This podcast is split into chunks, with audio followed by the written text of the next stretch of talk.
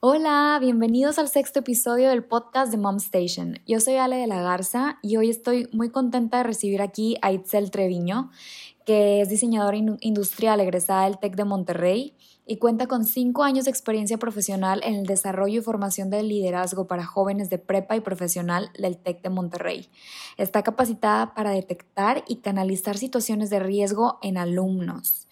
Es fundadora de Teddy Family Wellness, que es una consultoría familiar enfocada en promover el bienestar emocional y prevenir situaciones de riesgo. Hoy vamos a estar platicando con ella sobre la importancia de promover la educación emocional en nuestros niños para evitar situaciones de riesgo y beneficiar su salud mental. Quédate con nosotros para escuchar más. Hola Itzel, bienvenida, ¿cómo estás? Hola Ale, muy bien. Muchas gracias por la invitación. No, encantada de tenerte por aquí. Hoy vamos a platicar, bueno, nos vas a platicar un poco sobre la importancia de cómo enseñarle a manejar las emociones a nuestros hijos desde chiquitos. La verdad es que me parece un tema demasiado eh, importante y que creo que hoy en día cada vez los papás estamos más al pendiente de qué cositas extras podemos hacer para, para apoyar en la salud mental de nuestros hijos. Así que muchas gracias por, estar aquí con nosotros y, por compartirnos ese tema tan interesante. Muchas gracias. Este, sí, la verdad es un tema que ha empezado a tomar bastante fuerza.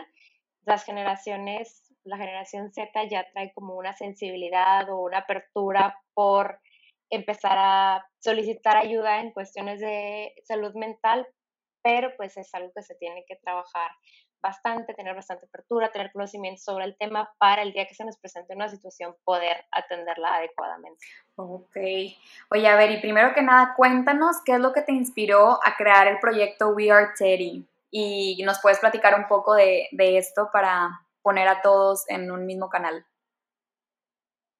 Claro que sí. Mira, We Are Teddy es una consultoría familiar que tiene como objetivo ayudar a eliminar el tabú sobre los temas de salud mental y ayudarle a los papás a enseñarle a sus hijos sobre el manejo de las emociones por medio de distintas herramientas. Nosotros em, vamos a tener diferentes talleres para hacer sensibilización y además estamos trabajando en diferentes libros de actividades, kits de juego que ayuden a hacer esta tarea de enseñanza muchísimo más fácil. Ok. Teddy nació después de varios años en los que yo estuve trabajando con alumnos de preparatoria y profesional y ahí me enfrenté con muchos casos de salud mental. Ok. Mi puesto no tenía nada que ver con eso, yo veía liderazgo y desarrollo de competencias, pero pues nos fuimos enfrentando con distintas situaciones, ya sea de disciplina, de trastornos alimenticios, de crisis, de ansiedad, de estrés, incluso hasta intentos de suicidio y algunos suicidios. Entonces, a partir de eso empezamos a pues, documentarnos, eh, estudiar sobre el tema para poder detectar las situaciones de riesgo y poder canalizarlas oportunamente con los expertos que son pues, el psicólogo y el psiquiatra. Ok, qué interesante, wow. Sí. Ok, y... No, no, tú, perdón, no te quiero interrumpir. en estos años que estuve trabajando, eh, me di cuenta que parte muy importante es, son los padres de familia, porque muchas veces nosotros también detectábamos situaciones, pero no había como un apoyo de parte de la familia o existía ese tabú, o si nosotros le notificábamos a los papás los problemas, muchas veces los ignoraban o no los querían tratar, o si los hijos les pedían eh, apoyo económico para ir a una terapia, no se las querían dar porque no creían en el tema. Entonces, de ahí nació la idea de crear Teddy para trabajar desde una etapa temprana y ir eliminando esos tabús y prevenir para no llegar a estos momentos de crisis donde la gente pues impacta ya cuando les dices que hay una crisis, un episodio o algo ya más grave. ¿Y cómo se daban cuenta ustedes, como para también tener eso en mente? O sea, cuando llegaba un alumno, ¿cómo podía saber que tenía algún trastorno o alguna, o alguna dificultad en ese momento? En el caso particular, eh, como ya eran personas pues ya grandes, eh, de preparatoria y de profesional, pues ya empezábamos a ver conductas, em, pues empezábamos a ver muchos conflictos con las parejas, pleitos, muchas veces también nos hablaban los papás pidiendo ayuda para localizarlos porque no los encontraban, con muchos actos de rebeldía, como te mencionaba, también problemas de trastornos alimenticios, donde pues el personal de limpieza nos reportaba em, que cuando limpiaban los baños, pues se daban cuenta que un mismo baño tenía pues indicios de que alguien había estado vomitando, pues en muchas ocasiones, que ya no era nada más como pues se sintió mal, sino esto ya es provocado. Em, pues situaciones de disciplina y pues también tuvimos ya situaciones de crisis donde se había, se tuvo que actuar para pues contener situaciones ya más caóticas. Wow. Y entonces nos estás este, explicando todo esto también con la finalidad de, de hacernos ver que se puede tratar ese tema desde literal que están chiquititos los hijos, ¿no? Sí, la importancia aquí es prevenir, porque cuando nosotros somos niños vemos y absorbemos muchísimas cosas y de ahí se va formando nuestra personalidad, nuestra pues tolerancia a la frustración, cómo manejamos los problemas, cómo nosotros mismos nos vamos como autoexigiendo cosas. Y una realidad es que no existen buenos o malos padres, simplemente es que los niños perciben las cosas de diferente forma, incluso entre hermanos, cada hermano puede percibir la misma situación de diferente forma y a uno le puede ser súper positiva y para otra puede ser una situación de estrés. Ok. Y Por ejemplo... Ah, sí. Por ejemplo, un, una mamá que mete a sus hijos a muchas clases extracurriculares, pues para un hijo puede ser súper padre porque tiene mucha oportunidad de aprender y crecer y se la pasa muy bien, hace amigos, crece, pero para el otro hijo a lo mejor se siente muy frustrado, quiere pues mostrar que puede con sus papás, quedar bien, quiere sobresalir, entonces eso le va generando un estrés y ahí dices tú que, ah, pues es una cosa positiva que le genera un estrés, pero a fin de cuentas es por percepción. Ya. Entonces aquí la clave va a ser la atención que tengan los papás sobre sus hijos para poder ver y entender esa, cómo lo perciben sus hijos. No, y que a veces está el niño en una clase y, y, ni siquiera le gusta el tema de la clase, ¿no? De que te tengo en clase de música y el niño no le gusta y ahí estamos tratando de que de que algún día le guste y pues el niño en realidad podría elegir. Supongo que eso tendría más sentido, ¿no? Sí. Sí, eso también tiene mucho que ver, darles como la libertad de elegir, no tratarles de imponer para que ellos se sientan a gusto y no se sientan presionados y estén pues, relajados y puedan desarrollar la habilidad más fácil. Y entonces de medidas de prevención que los papás podemos ir desarrollando con nuestros hijos, ¿cuáles serían si hubieran alguna, algún tipo de lista o algo como para estar más, más alertas? Sí, la medida de prevención principal es hacer una reflexión de cómo andamos los papás en cuestión de nuestra estabilidad mental. Somos seres humanos y pues vamos a tener momentos muy buenos y podemos tener momentos también malos. Aquí la clave es tratar esos momentos, no suprimirlos, hablar sobre las emociones, porque a fin de cuentas, a como estemos nosotros, vamos a transmitirlo a los más pequeños. Totalmente. Entonces, punto número uno, siempre va a ser eh, tratar de estar con un equilibrio, una estabilidad mental y pues ocasionalmente asistir a terapia, porque pues es un ejercicio pues padre, no necesariamente necesitas un problema grave para asistir a terapia, sino puedes ir nada más como a pues organizar tus ideas, a poder tomar mejores soluciones o para tener herramientas de crecimiento, etc. Justamente yo fui por primera vez este año y realmente pensé eso, o sea, que todos deberíamos ir porque es buenísimo, me encantó, me sentí mucho mejor. Yo sí, o sea, sí tuve la necesidad de ir porque sí sentía ya como necesidad por otros temas, pero al momento que salí de la consulta y todo, yo dije, es que ¿por qué no lo hacemos como algo rutinario? Así como que vas a checarte al doctor, pues vas también como a desahogarte, a ver cómo andas, de todo, y sí se me hizo algo como que sigue siendo bastante tabú, porque también le contaba a alguien de, a alguien de mi familia o así, sí, pues estoy haciendo terapia, como que, pero ¿por qué? ¿Qué pasó? Como si fuera algo malo, como si, como si no fuera lo mismo que una enfermedad física, ¿no? Y en verdad, en verdad sí, falta mucha información y mucha como normalización.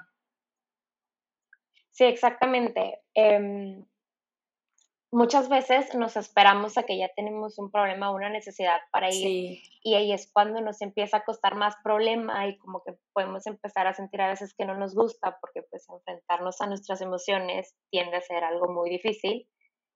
Pero así como tú dices, deberíamos tenerlo como en nuestra vida cotidiana, ir normal, aclarar nuestras ideas y eso nos va a ir ayudando a sentirnos mucho mejor y el día que tengamos un problema real, pues ya vamos a tener las herramientas para poder atacarlo, trabajarlo más efectivamente. Totalmente. Oye, y entonces, ¿qué otras medidas? Porque ahorita van a analizarnos nosotros como papás y eh, asistir, a la, terapia, ocasionalmente dedicar tiempo de calidad y atención plena en familia. ¿A qué me refiero con esto? Es tener momentos donde podamos convivir en familia sin distracciones.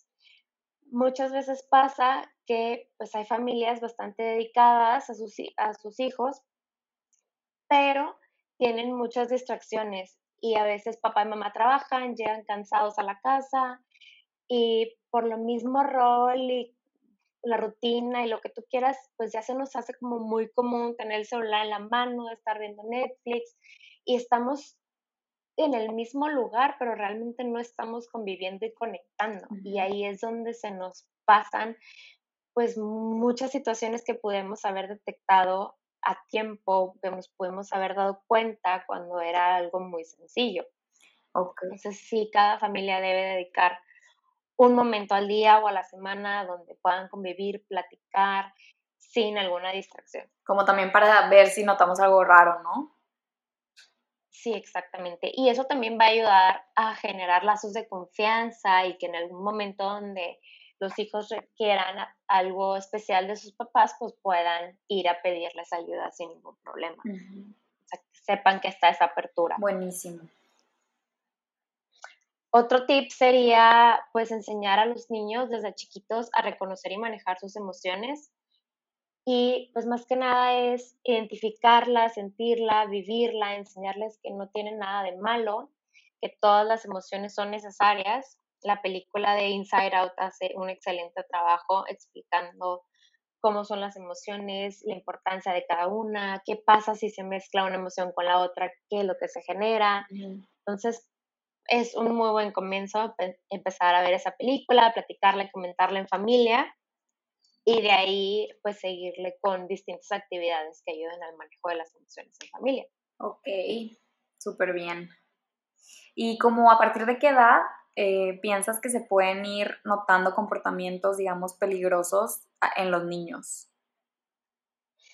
Mira, la Organización Mundial de la Salud dice que la mitad de los trastornos aparecen antes de los 14 años. Ok. Pero muchas veces no nos damos cuenta. Wow, súper chiquitos. Parte tiene que ver porque es el momento donde es la adolescencia, entonces pues es un momento donde por situaciones de la vida pues es una etapa difícil, donde se sienten muy incomprendidos, etcétera, etcétera. Entonces pues a veces pudieran llegar a ignorar alguna situación o alguna enfermedad por creer que es parte de, la adolescencia. Ok. Es muy importante que en todo momento, en toda la vida de los niños, se preste atención a los cambios repentinos en el comportamiento de los hijos. Muchas veces cuando están chiquitos, eh, pues obviamente a lo mejor no van a poder identificar o decir, mamá, me siento triste, mamá, me siento estresada, pero sí podemos notar que a lo mejor cambios muy bruscos en la rutina de sueño, que dormía mucho y ahora no duerme, o al revés.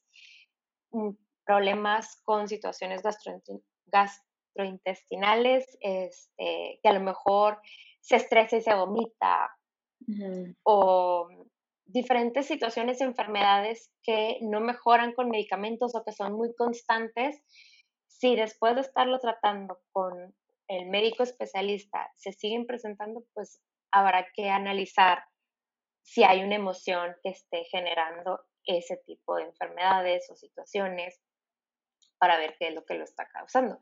Nos pasa también a los adultos que cuando nos estresamos de más, pues comenzamos a tener problemas de gastritis, de colitis, se nos cae el pelo, mil cosas más. Hay muchas formas de presentarse. que comes mucho, o dejas de comer también, ¿no?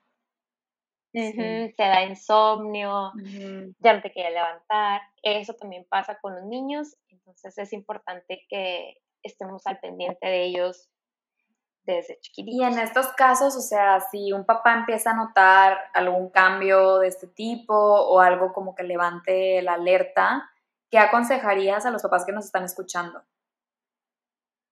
Lo principal es acudir con un especialista. Y cuando me refiero a un especialista es pues su médico, puede ser el pediatra, para preguntarle si pudiera estar relacionado con alguna situación de salud mental, consultar a psicólogos o psiquiatras y pues e, enfocarse, buscar a alguien que esté enfocado en la edad en la que está presentando el niño. Y también hacer un análisis de qué es lo que ha pasado en los días cercanos al niño a donde se presentaron estas situaciones para poder identificar. A lo mejor em, se peleó con algún amiguito y después de ahí lo notamos muy estresado con cambios de sueño, bueno, pues habrá que trabajar ese, de por qué se pelearon, cómo se puede arreglar, cómo lo vamos a hacer sentir mejor. Perfecto. Y bueno, algo también perdón. importante es, no te preocupes, que es que los papás se eduquen para poder entender el tema, em, para que también puedan tener una apertura y conocimiento sobre salud mental para que cuando se les presente la situación ya no la vean como tabú y puedan decir, ah, ok, pues esta situación de estrés o ansiedad pues es una más, así como hoy se enfermó de gripa y le doy medicamento, se recupera. Igual se presenta alguna situación de salud mental, se le da su tratamiento y puede pasar y continuar su vida sin ningún problema. Perfecto, sí, siento que como que nos tratamos de hacer los fuertes y decir, no, no, el niño va a poder salir adelante de esta situación, no pasa nada. Pues sí, pero porque tiene que salir adelante solo, si puede salir adelante de la mano de un especialista, de una manera más, más eh, bueno, menos difícil para el niño y también más informada para los papás, ¿no? O sea, porque no tiene nada de, no tiene nada de malo ni de débil ni de que eres más vulnerable si vas a pedir ayuda, al contrario, ¿no? Exactamente, es una persona que pide ayuda y trata su estabilidad mental es una persona muy fuerte porque se está enfrentando a sus propias emociones. Entonces es una de las cosas más difíciles que nos toca como seres humanos. Sí, normalmente quieres este, que todo esté bien y tratas de olvidar el problema, pero eso nada más es de la bola de nieve, ¿no? De que piensas que lo resolviste y no. Oye, y por ejemplo, en el caso de los papás que tienen ya hijos adolescentes, ¿cómo crees que nos podemos acercar más a ellos para estar más alerta? Porque ya ves que en esa etapa eres antipapá o antimamá casi. Eh, y lo que decías justamente, de que muchos trastornos se pueden confundir con algo normal de la etapa y pues en verdad puede ser algo más, más grave. Ahí, ¿cómo crees que podemos acercarnos más? Mira, hay algo muy importante es que desde pequeños se deben de crear un entorno de comunicación con sus hijos para que exista la confianza de que cuando ellos sientan con algún problema o alguna necesidad puedan acudir a sus papás sin miedo, sin sentirse juzgados, rechazados, regañados. Para esto también hay que cuidar mucho cómo nos expresamos de distintas situaciones, porque uno no sabe si de lo que me estoy quejando lo puedo estar viviendo en casa y si mi hijo lo escucha, se puede sentir, pues vaya va a sentir por ende ese rechazo y no va a querer decirle al papá esa situación que está viviendo. O sea, normalizar, digamos, las situaciones que están a nuestro alrededor. Otra cosa importante también es que tenemos que escuchar para entender y no nada más para contestar. Cuando un hijo te da retroalimentación, hay que escucharla y poder em, analizarla, entenderla, qué es lo que me está queriendo decir y por qué está percibiendo esa sensación.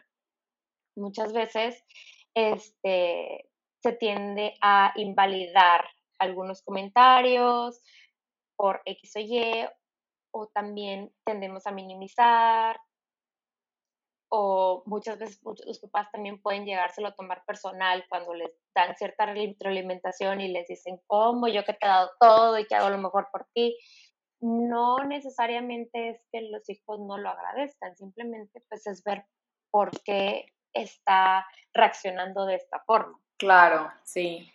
Sí, como el otro, el otro día, perdón, escuchaba como alguien con depresión decía, yo no quería contarle a mi familia porque pensaba que me iban a decir, ¿cómo? O sea, después de todo lo que invertí en tu educación, ¿cómo después de todo lo que te he dado, que tienes una buena vida, no te ha hecho falta nada y tú te deprimes? Pero esa persona explicaba que, pues no, no es como que yo lo decidí deprimirme y es una enfermedad Exactamente. Y, y te da miedo externarlo con los seres más queridos porque hay veces que hay este estigma, ¿no? Sí, exactamente. Entonces es, pues, aprender a escuchar, tener mucha paciencia, empatía, no minimizar comentarios, no invalidar, es entender, o sea, qué es lo que me está queriendo decir, por qué está viviendo eso y cómo lo vamos a solucionar, cómo lo vamos a tratar, cómo lo vamos a mejorar. Ok, no, hombre, es que esto de ser papá siento que está cañón porque te tienes que informar de todo al grado de ser medio psicólogo, medio nutriólogo, medio maestro. Claro que siempre con la mano de los especialistas, pero sí, o sea, hay que estar alerta de todo, todo el tiempo. No, no podemos eh, como que ignorar alguna, alguna de, las, de los aspectos de la vida cotidiana porque pueden ser focos rojos. Claro, y algo que aprendí en todos mis tiempos trabajando con los alumnos es que no hay una guía o una fórmula perfecta de papá ideal.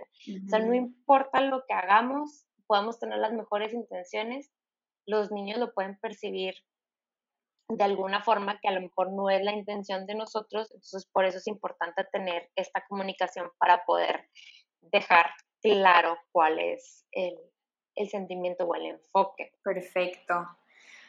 Ok, súper bien. Y um, respecto a lo que nos comentabas ahora del caso que tocó de una persona que intentó eh, cometer suicidio, que nos querías, bueno, me platicaste hace rato que querías contarnos un poco sobre el por qué no funciona la operación mochila. Eso la verdad me pareció eh, pues algo muy interesante porque hay veces que piensas, sí, súper fácil, nada más el hecho de revisar la mochila eh, asegura que nadie traiga un arma, digamos, adentro, adentro del salón pero ¿por qué no, nos está eh, dando resultado? Mira, la operación mochila funciona para prevenir ataques o daños a terceros. Sin embargo, para cuando una persona llega a ser sorprendida intentando hacer un atentado, ya es muy tarde para esa persona. Quiere decir que su problema o su, trastorno ya llegó a un momento crítico que pues, ya no encuentra otra salida. Entonces, para haber llegado a este punto, tuvo que haber presentado muchísimos síntomas y nadie se dio cuenta. Entonces, aquí es donde tenemos que hacer la reflexión de papás, maestros, tíos, amigos, todo el mundo empezar a ser conscientes sobre las situaciones que vemos con nuestras amistades para poder ofrecerles apoyo en una etapa temprana. Sí. Creo que los colegios y los padres de familia deben trabajar en colaboración 100% y estar en la disposición de cuando el colegio le notifica al colegio que hay una situación que los papás lo atiendan y viceversa. Si los papás le avisan al colegio que el niño ya trae como alguna situación, pues que el colegio le pueda dar la atención adecuada y específica y atención que necesita para pues eh, evitar llegar a estos puntos de crisis fatales o caóticos que realmente no hay necesidad de llegar a tanto porque se pueden prevenir muchísimo antes. Claro, sí, lo que, justo lo que decías, de que normalizar el tema de la terapia, tal vez si ya notaste algo extraño en tu hijo y está tomando terapia, pues no hay por qué llegar ese, a ese punto, ¿no? Sí, exactamente. Y saber que pues, son procesos largos, o sea, una persona que va a terapia puede tomar bastante tiempo y pues hay que ser pacientes, hay que apoyarlos, estar conscientes que le puede ir muy bien, como pueda tener recaídas, puede hacer eh, match con su psicólogo, como no, y vamos a tener que buscar otro. Eh, pero pues es realmente buscar el cómo sí, cómo ayudarlo para que se sienta bien y buscar su desarrollo en positivo. Muy bien. Oye, y cuéntanos cómo podemos contactarlos para pedir ayuda y qué herramientas tienen ahí en We Are Teddy para, para apoyar a los padres de familia a tratar de manejar estas emociones con los hijos desde, pues, desde que están chiquitos en casa. Sí, mira, nos pueden contactar por medio de nuestra página que es www.wearteddy.mx o bien por nuestras redes sociales, que estamos igual, wearteddy.mx, tanto en Instagram como en Facebook. Ahí pueden estar al pendiente de todos los lanzamientos y material que vamos a estar teniendo próximamente. Actualmente tenemos un libro de manejo de las emociones para trabajar en casa. Está bastante padre, muy sencillo. Eh, se descarga y tan pronto lo descargues puedes empezar a trabajar en él. Y próximamente tendremos ya kits para pues, trabajar en casa, donde pues, te llegarán todas las herramientas y las instrucciones, las actividades para trabajar en familia para diferentes etapas y edades de la vida. Súper bien.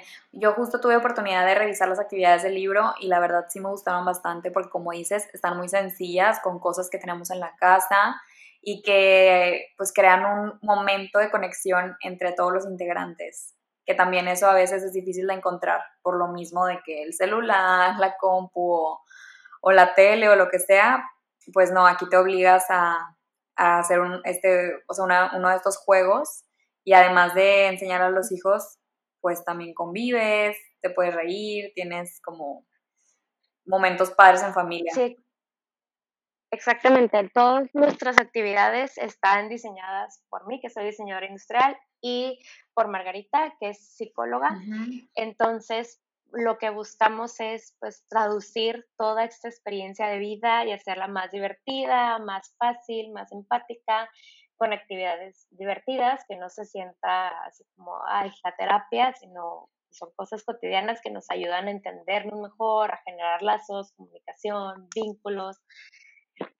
Claro, sí. De hecho, me encantan todas las actividades que son realizadas por equipos multidisciplinarios porque pues sacas lo mejor de cada parte y además está bien padre que tú siendo diseñadora como que te envolviste en todo este mundo porque la vida te fue llevando por, por estos caminos y me parece súper padre la iniciativa la verdad de We Are Teddy y que puede realmente ayudar a muchas familias a prevenir este tipo de situaciones cuando los chavos ya están más grandes y a lo mejor es un poquito más complicado de manejarlo, ¿no?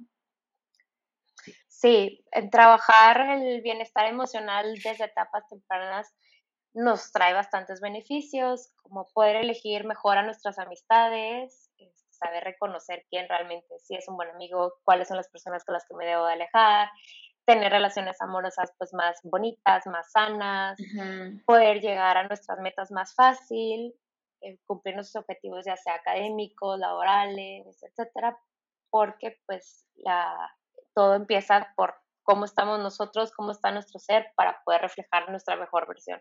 Claro. Ay, Itzel, pues muchas gracias por el proyecto. Digo, muchas felicidades por el proyecto y muchísimas gracias por estar aquí en nuestro podcast. Estoy segura que va a ser de gran ayuda para la gente que lo pueda escuchar y que ya sabemos dónde contactarte, así que como quiera lo voy a escribir aquí en los comentarios del podcast para que tengan acceso a la página web directamente.